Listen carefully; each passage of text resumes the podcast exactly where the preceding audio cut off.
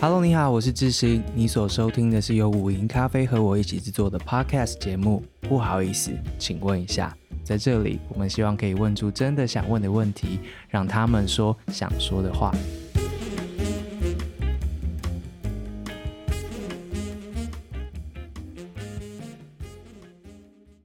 好的，我想点进来的你现在是不是还有点不太确定，接下来会听到什么呢？没有错，今天这一集呢，就是我们要来谈约炮的故事。这一集的题目呢，会出现，其实就要谢谢我的朋友们，这样就是当我们确定好有第二季的 budget 可以做节目的时候，那时候就在 IG 上面就是公开让问大家说，哎，觉得我们可以做些什么？然后我自己强调的说，我想要做一些以前没有做过的东西。然后我的好朋友们之一呢，他就留了五个字，就说他想要听。约炮的故事，我们今天就要来好好聊一聊约炮的故事，这样子。然后今天其实我觉得，呃，朋友出的这一题其实并不简单嘛，所以运气蛮好的。因为其实大家如果都有注意到的话，就是在一月开始呢，有一本漫画集。在市面上面不断的被大家讨论，这本漫画的名字叫做《直到夜色温柔》，是由脸谱出版社所出版的。脸谱出版社其实一直以来出版了一些很特别的一些漫画，国内外的。然后他们一个书系叫做 Paper Film，我觉得呃大家都可以去参考一下这个熟悉的各式各样的作品。那这本漫画在描写的东西呢，就相当的。就是命中我们朋友的许愿，在书里面呢，他描述的就是当代人依赖交友软体去寻找性啊，或陪伴啊，或是情感啊这样子的一个大的时代背景。但是里面呢放的故事，不是大家一般可能想到约炮的时候会想到哪些故事。里面有九段故事，但其实有十个篇章，就包括了这些不受女性欢迎的印刷厂的工人。或者是约男生出来开房间的一对女同性恋，又或者是两个老年人他们的婚外情，或者是心里面有缺陷的女人跟她的听障男友，还有喜欢上变性人的跨性别男子，以及喜欢约炮但不理解爱的男同志，还有侏儒男同志跟他的约炮对象等等等。好，刚刚每一段关系，我觉得那个脑袋中的画面可能都不太容易一下子就建立完成，对吧？所以你应该也很好奇，当他用漫画来呈现的时候，而且讲的又是这么细腻的心里面的身体上面的这些关系的时候，会呈现出来什么样子？我觉得大家都可以看一下。我不敢自己来跟大家分享我的感受，因为我找到了写得很好的书评，我想要引用他们。来介绍这本书会给你的感觉，这两篇都在 o k a b 上面。首先，这篇书评来自于林心慧，他是《瑕疵人形》小说集的作者，曾经获得二零二零年的台湾文学经典奖。在他的书评里面呢，有一段是这样写的：他说，直到夜色温柔，透过了约炮故事，但讲述的是性的深度。在每一场性事背后，每一层薄薄的皮肤包裹的，都是深不可测的故事与人心。而正是因为每个人都带着各自不同的生命叙事来到了床上，才让每一次约炮都彼此不同。约炮远不只是表面看起来的轻浮或者肤浅，事实上，约炮让最陌生的人们以最亲近的方式交换承载着故事的体液。要如何在短短的一两小时内对陌生人卸除衣物与心防，是一门直面自己最深处的脆弱的功课。我觉得写得很精准的一段，正是书里面呈现出来的东西。另外一篇书评来自于吴晓乐，他是你的孩子不是你的孩子的这个呃原作，后来被改编成电视剧的这个作者本人。他写的书评里面 描述了他跟这个剧本怎么样 fall in love，就是其实这个直到夜色温柔的漫画作品呢，来自于其中一位作者简莉颖，他二零一五年的剧本集里面，吴小乐就在这个书评里面回忆他那时候看到这个剧本的时候，他要解释他为什么会如此的为他着迷。他说：“大概我也是被身体斜线、性斜线、感情的难题。”绊倒好几次的人吧，人家说绊倒一次是无辜，第二次就是活该。但这道理在身体、性、感情根本派不上用场，因为绊倒每个人的家伙藏得太好了，因为我们多少也怀疑自己活该，所以读到剧本的时候，内心只能又哭又笑。多值得 respect 的剧本啊！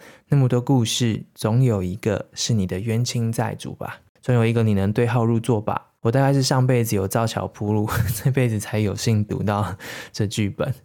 我不确定我们有没有都有造桥铺路啦，但是呢，今天我们很幸运的就是请到了这个剧本的作者以及画让它变成漫画的这个作者呢，两位一起到节目当中。要来跟我们好好的聊聊约炮。首先是简丽颖，他说可以叫他小丽。他从二零零九年到现在，其实创作了超过三十几部作品了。他二零一一年的时候就得过表演艺术杂志的十位表演艺术新势力的这个奖项。二零一二年呢，他又被表演艺术杂志选为年度风云人物。二零一五年的时候，他当过国家两厅院的这个驻馆艺术家。他有许多大家其实可能都耳熟能详的作品，但他其实。也都出版了一些剧本书，如果大家喜欢看字的话，其实会找到他像《扶摇之剑》啊等等的好几本的作品集。那另外一位作者呢是分分，一九九五年出生的分分呢，他出生于台北。第一部漫画作品我不知道你们看过，叫做《废废子的充气大冒险》，这是他大学的时候的毕业制作。他把失恋少女奋斗的过程呢，画成了那一种，你觉得可能像在那个少年漫画里面看到的那种冒险漫画这样子。那他二零一七年毕业，从师大美术系毕业，现在在加州艺术大学念研究所。所以今天你要听到的访谈，是我们透过远端连线，在台北以及加州的分分，就跟小丽还有我，我们三个一起来好好聊一聊约炮的故事。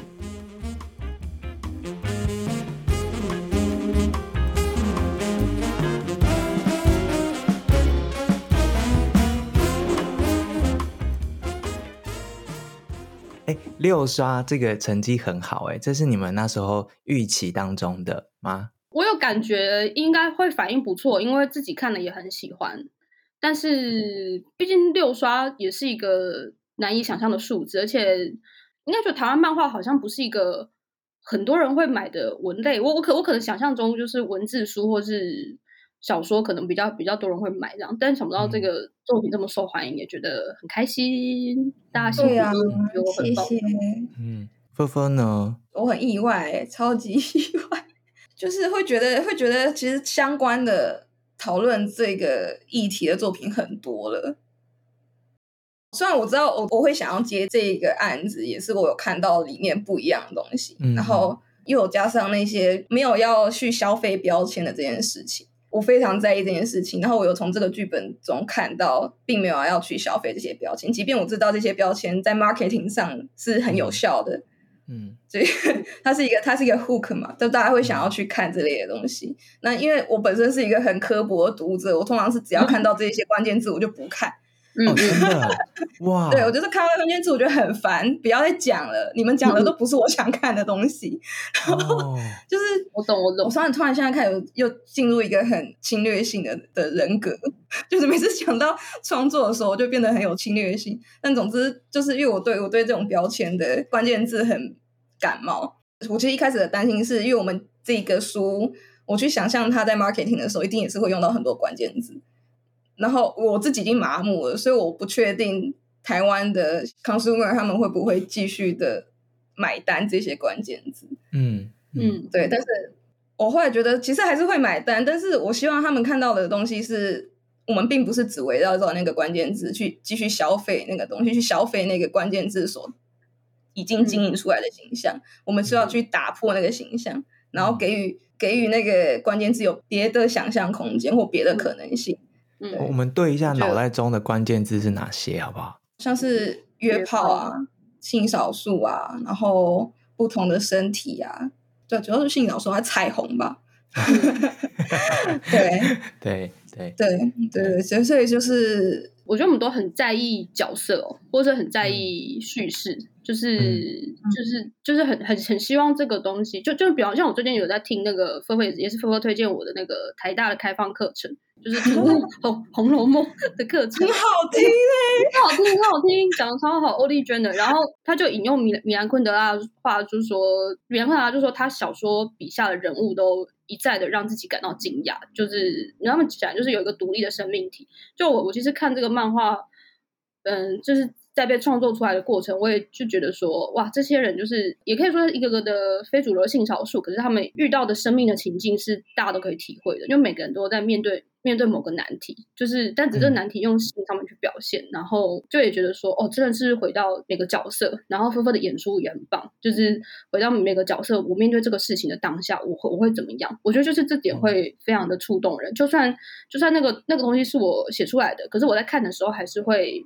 很很享受这些角色在面对这些选择的时候，他们他们的感受跟他们的处境。我我在看的时候，自己真的也是一边看，就是有那种感觉，就是啊、哦，我知道这些题目，然后我我的确也觉得这些题目被看见、被理解很重要，但是又会有一种好怕它弄坏了的那个消费，跟真的写到那个题目是，我觉得那个线好难哦，而且一不小心就会跨越了。就是或是走错路这样，但没有诶、看的时候没有这个感觉。你们为什么就是敢于挑战 这件事情？因为我觉得好难。我写这个剧本跟他被人读到的感觉一定不一样，因为我在写的时候完全就是在抒发我个人的痛苦，嗯、就是 就是我觉得非常的寂寞，然后我想要知道这世界上有没有人跟我一样的寂寞，然后我想要知道这世界上。各式各样的寂寞长什么样子，所以我觉得他就是会，就是会有出现那种，因为想要，我觉得我跟那时候的交往对象之间一直没有办法有顺利的性这件事情，嗯、因为那个那个时候我是无法想象的，我那时候就会非常的强求这件事情，然后这次、嗯，但我那时候其实我应该要离离开这段关系就好了，可是我还是就是持续跟他在一起，因为我就会想说。怎么可能？如果两个人相爱的话，没有办法碰触对方，一定是对方不够爱我吧？嗯、或者是可能，可能哦，对方之前是跟男生在一起，我就觉得说，那一定是，一定是因为我不是男生的关系。所以，所以你有个提问是有个女同志的养育焦虑，我记得，我觉得我那个时候也有，也也有这种焦虑，嗯、对啊。所以我就是寻找各式各样，比方说像是就看，我就说看 PTT 同志版的。的性版的一些文章啊，就看那些，就比方侏儒啊，或者是有人因为跟男友相处压力太大，没有办法勃起啊什么。然后我甚至会到处跟跟不同的连友，就是哎呀，甚至因为我会跟不熟的连友聊聊我这方面的痛苦，因为跟熟朋友聊，嗯、怕共同认识会很尴尬。然后我就想知道，嗯、比方有人有有人跟我分享说，他有有做爱做到一半睡着啊，或是有人说他也不是那么顺利啊。因为因为因为因为在我那时候世界中，就是其实很少有主流的媒体或是作品。去讨论性上面不顺利怎么办？因为这现在可能有一些什么老公老公的那个进不来什么，就有一些文有一些文学或是散文有有处理到这件事情。但是以前的话，你就会觉得好像两个人相爱的话，然后性性它就是一个高潮的一个一个过程，一个戏嘛，一个过程，就两个人一定会一拍即合。可是没没有人告诉我，如果不合的话能怎么办？所以我那时候其实花了很多心力在找觉得跟我一样的人，然后。因为那时候心中太痛苦，所以非得把它写下来，这样子。嗯嗯嗯，对，所以好像并没有去预设说我要表现一个什么主题给别人看，我只希望就是让每个人就是呐喊这份寂寞的，让每个人知道。对，作为一个创作者，你也跟芬芬刚刚说的那个一样嘛，就是会对这些关键字脑袋会有闪一些警讯，就是看到别人在做这个题目的时候，是不是会？跟芬芬刚刚说的一样，会想要避开，或是会觉得啊，不要又来了，或是觉得对方有可能在消费啊，等等。我会耶，很容易，所以菲菲讲完完全可以理解跟认同。嗯、我就是会觉得说，这个东西如果你写成脸书文章，或者写成报道更好，嗯、那你为什么要用戏剧的方式去表现？你为什么要一个艺术的方式去表现？就是如果你只是要说你的价值观的话，嗯、你可以直接去写文章就好。就是我觉得戏剧或是某种虚构的艺术形式，一定有它更可以碰触到部分，而不是去呐喊你的理念。嗯、所以我我就是我觉得我也是一个还蛮嘴巴也蛮坏的观众。我常常在看一些东西的时候，我我就会说这个东西，我进场前或我在看之前我就知道了，我用膝盖都想得到，你为什么还要再 再说一遍？就是有很多心情，对。还会很生气耶，很生气，对，对啊，会很生气。你以为只有你发现吗？这样子，对啊，哇，好棒棒哦，只有你想到，天哪！电影公司以后确认一下，要不要再邀他们去看试映？因为我们现在就是，如如果我不喜欢的话，我就我就会默不作声；这样喜欢的话，就会推一下。哦、没问题，没问题。作为刻薄的读者，同时也会在创作的时候对自己很刻薄。嗯嗯嗯嗯，这会变成回力镖打打向自己，打回自己身上。所以这次有一直打自己吗？回力镖的部分。有啊有啊，打打到不成人形，很痛苦，功力大增。对，因为其实主要是我觉得剧本上，因为你读文字，你会有呃那些角色就在你脑海里面演出了，但是你要把它画出来，嗯、等于是你要把那些灵魂锁在一个形象里面，然后你要怎么去画那个形象，是一个很棘手的事情。嗯、就是我刚只是突然想到。我记得我很久以前我看过，我看了那个一级玩家的电影哦，然后里面不是，反正就是男女主角嘛，男女主角因为玩那个那个什么虚拟实境的游戏，然后反正他们有一些共患难的感情之后，最后在一起的这样子，嗯，对，反正就看完就是一个爽片，这样看完就啊很爽，画面很棒。然后后来我去看了一下那个原呃有人的心得，我有可能记错，但是我其实我想讲的事情是，有人在讲他的原著小说，其实讲的是。一个胖男跟丑美，就是男生、哦、男主角是一个很胖的男生，女主角是一个很丑的女生，所以他们其实很不太买单。这个电影出现之后，竟然找的是就是对，也不能说他是帅，也不是正俊男美女，就是就是你可以接受的形象。嗯嗯，对。然后我就觉得对耶，这样子，因为其实你在看小说的时候，你不会因为你不会因为里面的那个胖。他他描述他里面那个肥肉或者是脸上痘痘而感到反胃恶心，不会。嗯、但是他如果真的去找这样子的形象、嗯、作为男主角，一个好莱坞大片，这种片卖不出去。嗯，嗯 所以我就突然在想说，嗯、当你把抽象的文字具象化的时候，你中间到底要怎么拿？你怎么要做？你要怎么样去说服观众？就例如说，像是侏儒这个角色，好了，嗯嗯嗯。你要怎么去让他是写实的，但是又不会害俗？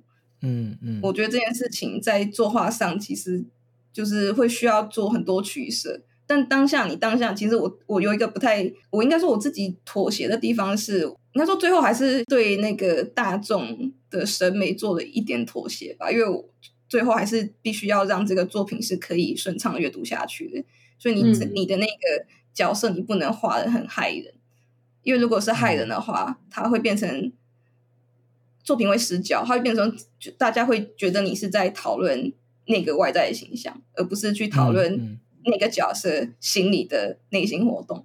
因为外面的形象已经太对引人注目了，嗯，对，太吸睛了，太心惊了，嗯，嗯，就像是就像是在画那个我在画菲菲子的时候，我记得一开始访谈也有人问我说，为什么？这个角色并不是画那种真的很胖的女生，而是画微胖的女生。嗯嗯嗯，就即便即便菲菲子在那个漫画里面一直觉得自己很胖，但是其实好像就 average 的那个视线去看的话，其实并不是真的胖的女生。诶，那个时候访谈的人是问我说，是不是因为我想要做一个角色是是其实不胖，但是一直觉得自己胖的这种这种设定？但我现在想想，其实不是，我只是。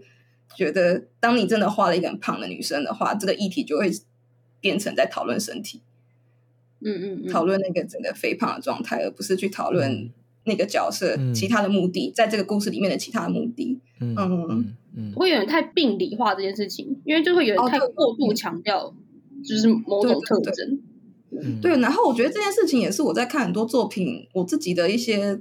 反思吗？思考就是你的角色必须要很是那种很 default 的状态，别人才会读者才会 get 到你真的想谈的事情。这好难哦，因为这本书就是性啊、感情啊、关系啊等等的各个层面，嗯、但这一些从来都不只是内在的事情而已，它更牵扯到很多时候是外在条件也也有关系。所以其实从你们的画作的那个设定，然后台词，然后。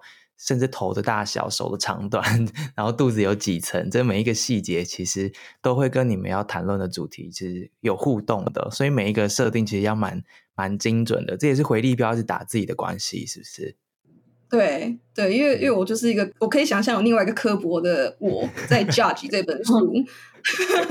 哎、欸，你们目前有听到一些刻薄的回馈吗？应该很少吧？我看到好多正面的哦。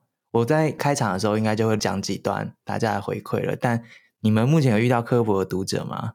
有的是可能会说看不懂，嗯、就是可能有有有某几篇有人会看不懂这样。然后虽然我心中可能就想说，哎。为什么会看不懂？我也觉得说好像这也蛮好，因为我觉得好像每个人经验过的性的经验或是身体的经验都是不一样的。嗯、因为我我觉得我们这边就是女同志、男同志、异女这样，然后我觉得大家对于同样的一个这种的关系，可能会有完全不一样的角度这样。嗯、所以，就我因为因为对我来说，好像好像分科在看或是编辑在看的时候，我们完全不会觉得有任何一个片段是看不懂的。所以我收到有人看不懂哪一段回馈的时候，我自己还蛮哦还蛮 shock 的这样子。我我收到看不懂的回馈，我也是有有点想知道，我要是要怎么样解释，想知道对方不懂是哪一点，嗯，对，然后要怎么去解释让他们懂这样子，嗯、因为有可能是就是手法上我用了比较不太直观的 哦。叙述方式。嗯，对，会有这样，对对，我就不晓得，因为可能有有可能是阅读习惯不一样，造成看不懂，人生经验不太一样，所以看不懂，就很想知道到底是哪边看不懂，嗯、我好想解决这件事。太认真了吧，这两位就是还在开检讨会的概念。对，还好，我们都在检讨。我们等一下可以看看那个读者提问，看说不定是不是有些地方他们看不懂，或是他们想问的东西。但在进入那个读者提问之前，嗯、我想先回到最根本，就是。书名啊，就是那时候剧本的名字，就是直到夜色温柔。嗯，言下之意是，常常夜色是不温柔的，是不是？对当时的我来说是这样子，就是入夜就是迎接可能遭受的排拒跟拒绝的一个开始，这样子。对我那时候来说，我觉得跟跟那时的交往对象一起躺在床上是一件很痛苦的事情。嗯。因为你就要看他，他可能他可能就会躺翻过翻过身去使用手机啊，或者是做任何事情，但他就是不不会不会跟你做爱这样子，或者他就拒绝跟你做爱。嗯、对，所以我那时候觉得一起躺在床上是一件非常非常痛苦的事情。然后我也花了蛮多力气去疗愈那时候自己的，其实但其实就是各种约炮了这样子，就是透过这个过程，就是做做自我的疗愈这样，所以。所以那时候就是，其实这个剧名我觉得很下意识的取的，就是真的应该是一种很很希望，很希望这个夜可以对我温柔吧的这种感觉。对啊，那时候自己好可怜。有有一点，有一点。芬芬对书名的感觉如何啊？那时候看到的时候，我好像没有特别想象是什么状态，嗯，只是想哦，既然是直到夜色温柔的话，那这样每一个章节应该都是在晚上吧？哦、就开始进入一个制作的脑了，对，制作脑感性的脑已经关起来了，对，他已经他已经先先感性过后，然后接下来就大家立刻进入工作模式这样子，哦、了解了解。那那个菲菲子的终极大冒险里面，夜这件事情也是一个。元素吗？因为我有试着去理解说他在什么时候会泄气这样子，但好像很多时候也不只是夜里，哦、对不对？诶，对，因为我设定它是就每天会泄气，但我没有说他一定是晚上泄气，他可能就是渐进式的泄气，然后你必须要重启，然后他如果沮沮丧的话，泄气会更快，所以他并不是一个像狼人一样，月亮出来会变狼人的这个这这种设定。嗯，对。嗯、但是我好像也真的画蛮多晚上，就是他。他去去赴约，好像也蛮多晚上的景，嗯，嗯，尤其是、嗯、对，我记得里里面好像两个角色吧，应该是他遇到两个角色都是晚上的景，嗯，有、嗯、比较有那种偷偷摸摸的感觉。嗯、对，好，对我自己想问这个书名啦，因为那个就觉得“夜色温柔”这四个字还蛮精准的，可是你好像也没有办法说的太直接，说到底是什么温柔，或是怎样才算温柔，或是什么的。我觉得那涵盖很多。很多件事情才会感觉到夜色是温柔的，或是夜色是凶残的这样子。可是我觉得，正因为它有一个模糊的地带，所以我想应该很多人都有都对这个书名是可以直接有有所呼应的。但是书里面其实也有九段故事，是不同背景的人，其实他们多多少少都展露出他对那个温柔的渴望跟定义，其实有一些不一样。然后走到那个温柔的那一步的方法，好像也不太一样。所以我。很喜欢这个书名，所以想说有机会就那个跟你问一下，这样子、嗯、解释自己的问题。嗯、好，嗯，对，是当时自己的需要这样，嗯、但如果也因此可以抚慰大家，也就是太好了。这样，我觉得它其实是蛮多人共同的一个期待。我觉得，嗯嗯，对，对我其实现在在美国，每天晚上一个人睡觉，也觉得很很寂寞、孤单、孤单、寂寞，觉得冷，只能抱棉被。我觉得人就是。人人就是会觉得很寂寞、很孤单啊，就是对啊，对啊。不管你现在有没有有没有对象，或者跟你对象处在什么状况，或者是单身，就更不用说了。我觉得就是，哎，我就是我也觉得这个人的劣根性也真的是，嗯，虽然大家都说你要你要可以自己跟自己相处，但我就是没办法跟自己相处，我就是很想要，对啊，我就是很想要找别人一起相处，对，对不对？是觉得吗？对，觉得啊，最后就觉得人类真的好可悲哦。你们有遇过那种不怕的朋友吗？有那种完全不需要别人的朋友吗？你说他可以一直自己一个人哦？对，好像也是有，但是就是他好像从来没有跟别人交往过什么的。但他可能好，好像他就会寄托，他可能就会喜欢一些偶像啊，或是就是有一些精神寄托。但是好像生活中是不会跟别人建立太深的连接的。对，我也是觉得哦，还还蛮厉害的，因为我我可能比较世俗，我就没有办法。对，我我也比较世俗。对，我其实都蛮怀疑他们是真的没有那个需求嘛？还是因为我很难理解，也很难觉得那是可能的这样。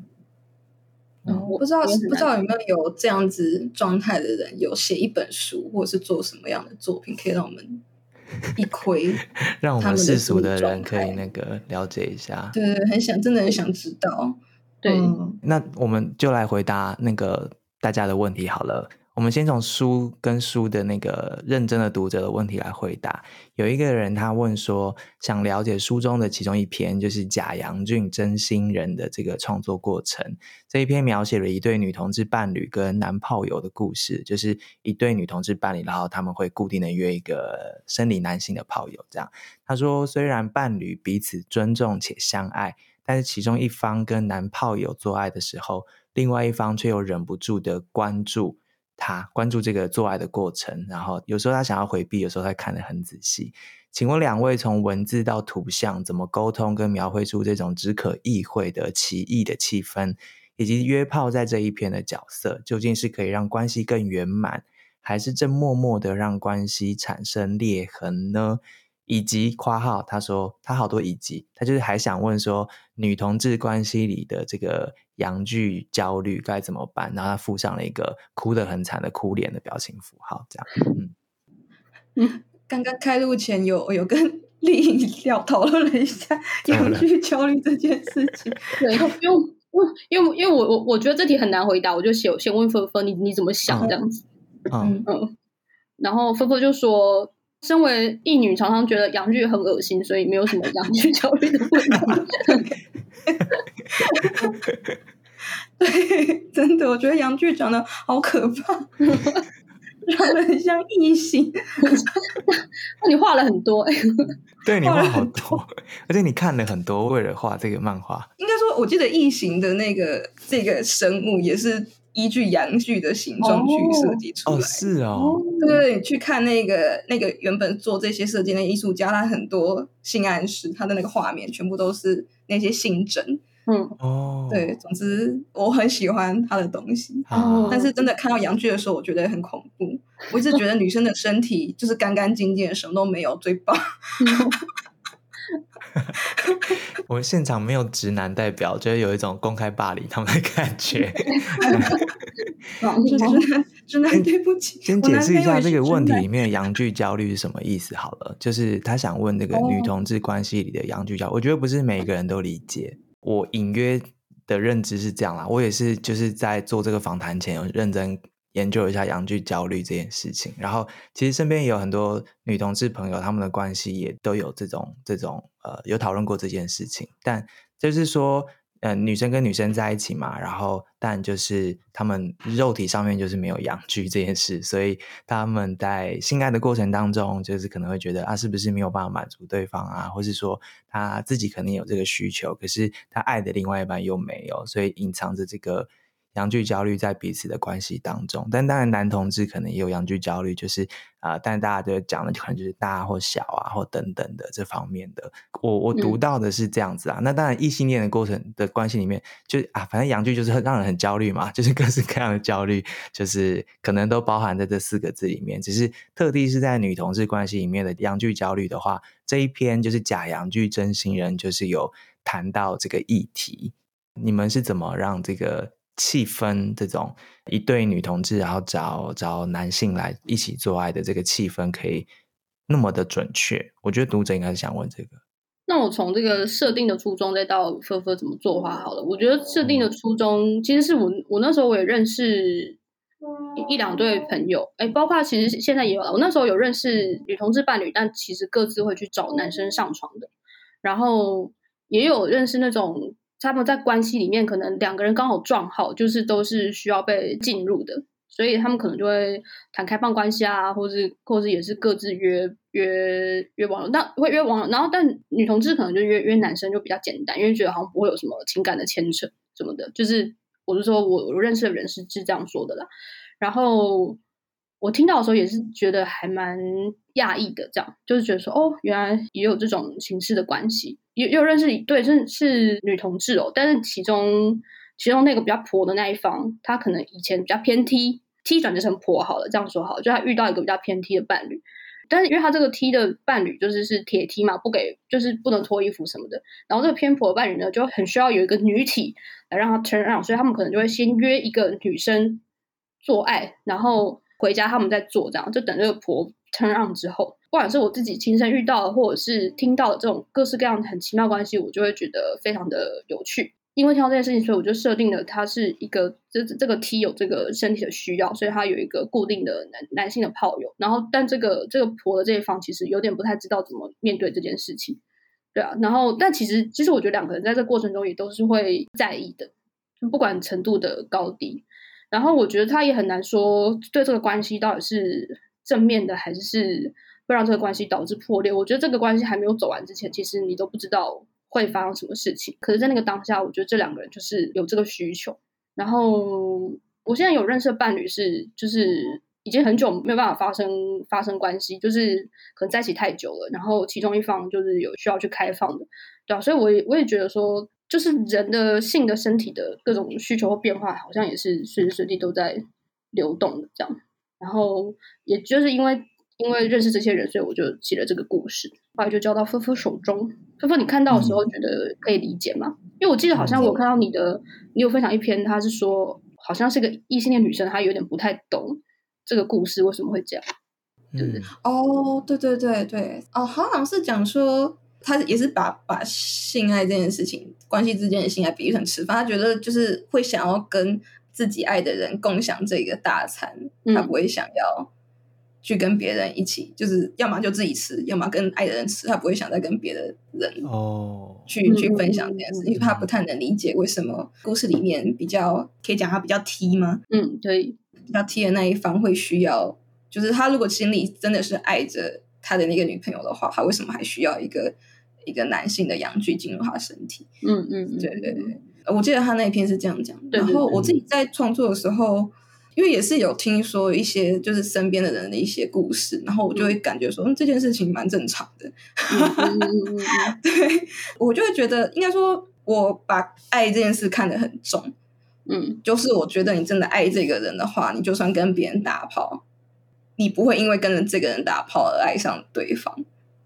嗯，所以我完全可以理解那个提着的事情。他可能现在就是真的很需要一个东西进来进去他身体，但他并不是真的，他不会爱上这个男的，他心里还是只有、嗯、只有他的女朋友。嗯，对，因为应该说，我就是觉得性就是一个需求。当然，还是会有包括很多情绪在里面。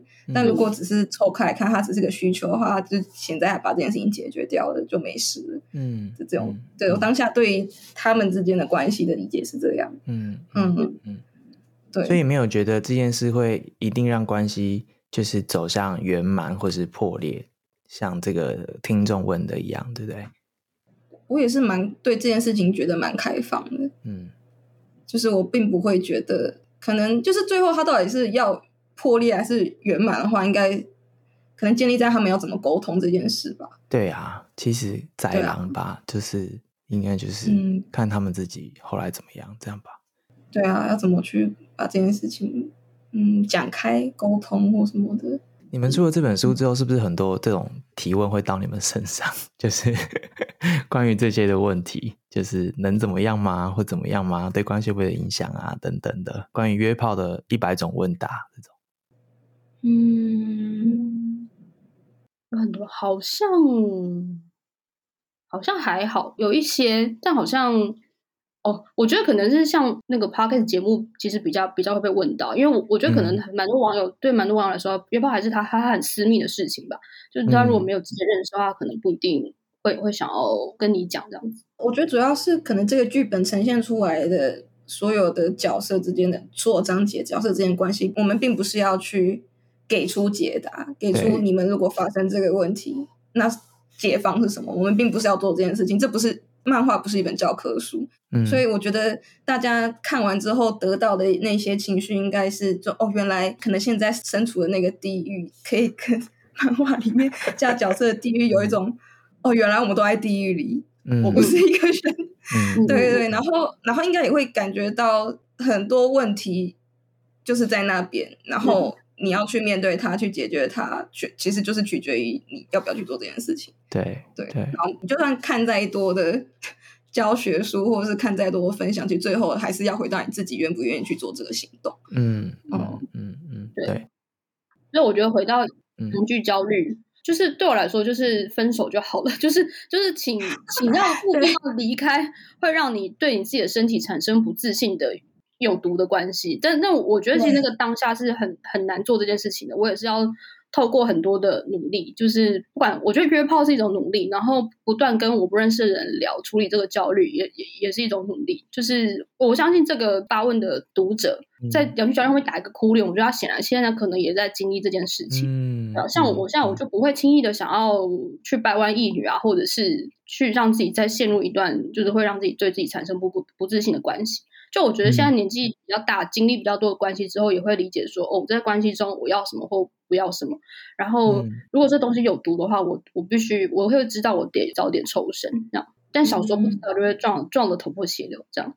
但也因此所以才会写这个剧本啊，所以是，就是有一好没两好的，都是那个眼泪换来的结果，这样子大家看见了这些。嗯的确，我觉得从提问当中感觉出来，大家在寻求一本教科书，就是有的会问说.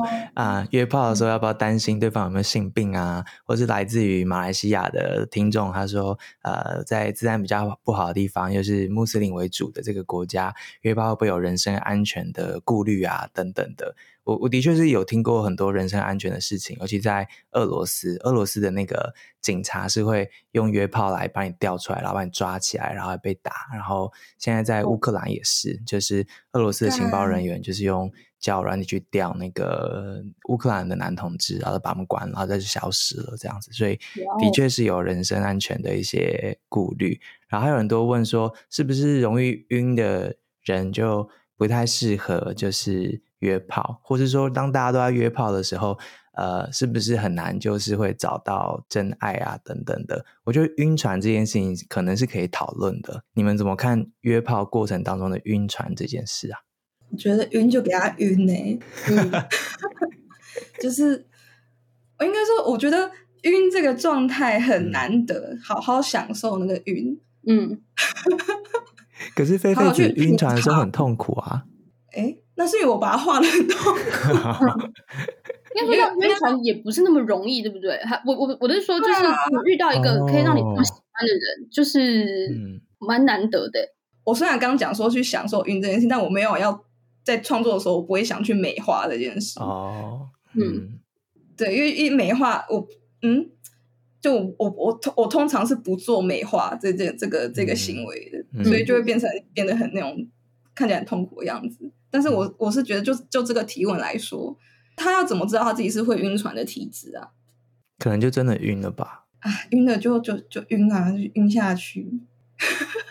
我我自己觉得，如果比方说单身的时候会一直在交友软体上面寻找约会的人，我觉得其实应该也是要做好要要要晕的准备，因为我觉得你就是。Oh. 就是已经有想要打开自己的一个什么东西，让别人进来了，因为因为你有这个需要，因为你一直不打开，你自己会很寂寞嘛。其实你已经打开有这个需要了，只是这个人一直不愿意进来。我觉得，我觉得就一段一段吧。你晕完之后，你又会再晕下一个人，再晕下一个人，你可能有一天就会遇到一个跟你在一起的人，这样子。就是你要有病视感，嗯、你知道现在自己正在晕船。哦，对对对，你要知道自己是在晕船的状态下享受那个粉红泡泡。嗯嗯，对对对对。然后，然后我觉得这样子的状态，因为我其实觉得很难得，因为就像刚丽颖讲的，你必须要跟这个人非常，就你觉得他真的有很有魅力，吸引到你，他是你一切所有美好的想象，你才有可能遇。那这种事情是很、嗯、真的是很难得、很珍贵的。我希望是。嗯当你有那个很强烈的情绪，就那种晕船情绪的时候，是那种恋爱感，我觉得得来不易。嗯嗯嗯嗯，对，没错。嗯，但是就是适时的知道自己正在晕了，然后要抓个停损点。很矛盾，因为也有人说、嗯、约炮这件事情就是单纯的约炮，就是你只要不晕船，他就觉得大家都是大人了，就是约炮就好了。然后也有人回复说，就是请大家不要晕，不然这样很麻烦啊，等等的。菲菲子的心路历程也有这个嘛，就是他知道自己晕了，可是他怕自己说出口之后就觉得啊自己好像很逊，就是我竟然晕了，然后会不会说出来之后。那个人就再也不回我讯息啊，或等等的，这个矛盾呢。三观正常的人听到对方晕船，就一定要封锁，一定是封锁才是最好的行为。嗯，可以杜绝继续晕船这个现象，这样。对对对，因为因为怎么说，如果你知道对方晕船了，你还继续，当然是要看你啦。因为有些人会利用这个晕船占便宜。嗯嗯嗯。然后我觉得这种人很低劣。嗯。但如果你是知道对方晕船，然后你知道对方有这个陪伴的需求，然后继续给予，因为你有很多，你有办法给予的话，那我觉得你在做功德，你很棒。嗯，嗯 对，我对晕船这个讨论，我我的想象是这样的，因为我也曾经有那一种很需要一个人陪伴，然后我也晕了对方，但对方有接收到我的这个需求，然后他也真的给予我我需要的陪伴。我后来那个关系结束了，但我回回过头来，我其实是很感谢那个对象。嗯，他知道我晕船，但是他并没有直接 block 我，他就是还有持续的照顾我的那些情绪状况、情绪状态。但他是有让你知道，他就是他，他是不会晕你的嘛？他没有直接讲，但我有感觉到。嗯嗯，对。那我当下也知道我自己晕船，所以我其实我就想说，呃，我对这个人太晕了，我必须要找下一个对象去冲淡。嗯嗯，我的这个晕的状况。所以后来我又找到下一个人之后，这件事情就结束了。嗯，对。嗯嗯，就是啊，当下真的很很浪漫。现现在回想还是觉得很甜，很 棒。我觉得，说如果如果很容易晕的话，我觉得你可能需要交一些好朋友，就是就是有一个社社会社会安全网的感觉，就是因为我我觉得在那种那种濒临悬崖崩溃边缘，你真的非常需要，哦、就是你没办法得到这个人陪伴，你至少可以找一些朋友把你拦住，这样子。对，以免你又忍不住想要传讯息啊，或者是想要杀去跟这个人见面，什么什么之类的，就是，嗯、就是我觉得找到一些帮你踩刹车的人，这样子。我我觉得有时候你在一些这种混乱的关系里面。可能也可以更让你回过头来去去检视说，哎，你人生中好像需要需要捡起什么关系哦，不管是什么朋友啊，还是什么的，嗯、就是因为你可以意识到说，你好像你可以切断这个关系，但你其实也会需要其他关系来协助你支撑你，不要让你一直掉入这种晕船的陷阱，这样子。嗯、对，嗯，立体的问题这样。嗯，所以我觉得反而有时候会捡起一些跟朋友之间的连接，这样，然后然后朋友都会很愿意。就是支持你，或者跟你分享，或者把你拦住什么之类的。哦，对对，真的朋友很重要。我我也是当下有有有一些朋友可以可以倾诉这些东西。对对对对对。然后朋友会把我骂醒，这样。不要再喜欢他了，这样。对对，他哪里好？长得好，我不懂，要晕个屁啊！这样。他晕个屁啊！眼光好差哦。对。很需要这些朋友这样子，对对对，你们的朋友都是可以聊这件事情的，是不是？因为有一个提问是说，约炮这件事情是不是很难跟像是我晚餐吃了什么这样子的分享，这样的方式跟身边的人分享，会觉得难以启齿。你们不会是不是？好像不会耶，因为有有一些是从从以前就。一直讨论各种感情问题过来的一些嗯。同志的朋友，哦嗯、就是就是一个一个社群支持的朋友，所以我就就有点一起长大朋友，所以好像没有不会有觉得很难跟别人启齿的状态，对不对呢？嗯。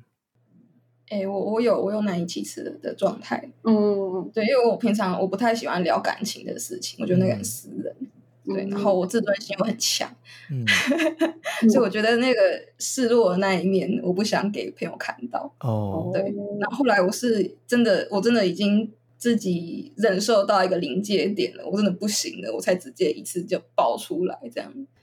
然后是那个爆发之后，才开始去学怎么去讲自己心里的事情。嗯，不然我以前是不不喜欢讲的，我不爱讲这种事。嗯、然后我家庭教育也不是会讲这样的事情。嗯嗯，讲完有好点吗？嗯、讲完 那时候我其实我很记忆犹新。我一开始讲是我有慢慢的从，因为我是念美术系嘛，然后我其实有开始把作品嘛，慢慢的往那个可能比较偏性的方向去做。就是会有就就我想要给周遭的人，就是想要试出一点讯息。我自己在那边做一些我自己的一些小剧场，我觉得我可能先做了往这个方向靠近之后，我之后有办法，我是不是更有办法去讲这件事情，然后人家不会觉得很奇怪。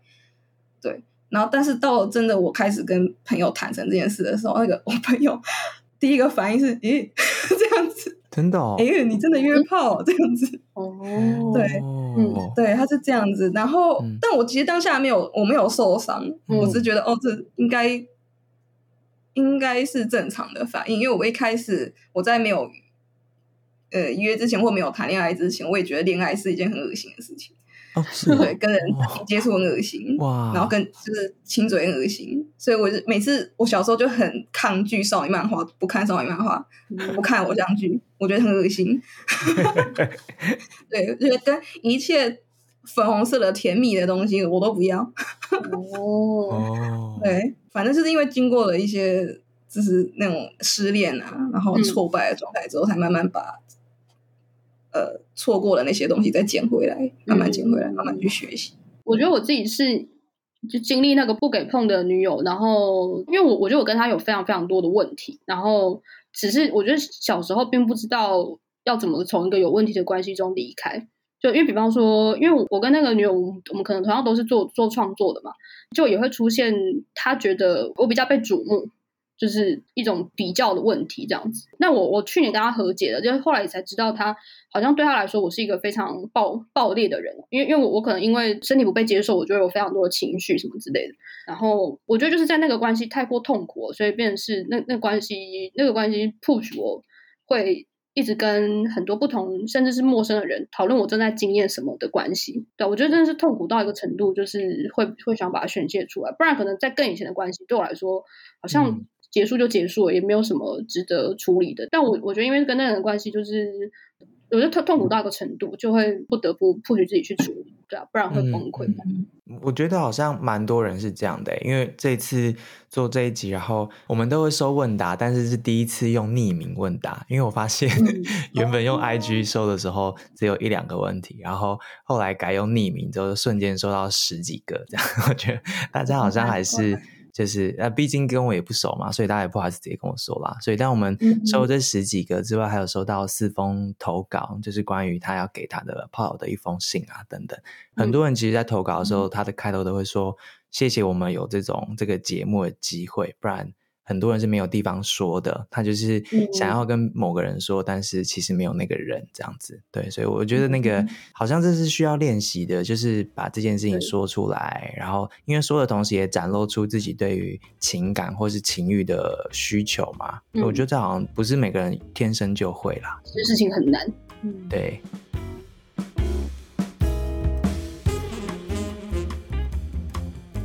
谢谢你的收听，而且听到了最后。不知道你听完这个上半集感觉如何？节目叫做不好意思，请问一下，你应该常常可以感受到主持人的不好意思。两个作者呢，非常非常的大方，也非常非常坦诚，然后也聊得很深。我们聊到了关于啊、晕船啊、阳具焦虑啊啊，在讲打炮教科书，大家这样子的一个期待。然后这个约炮的过程呢，好像也像是一种。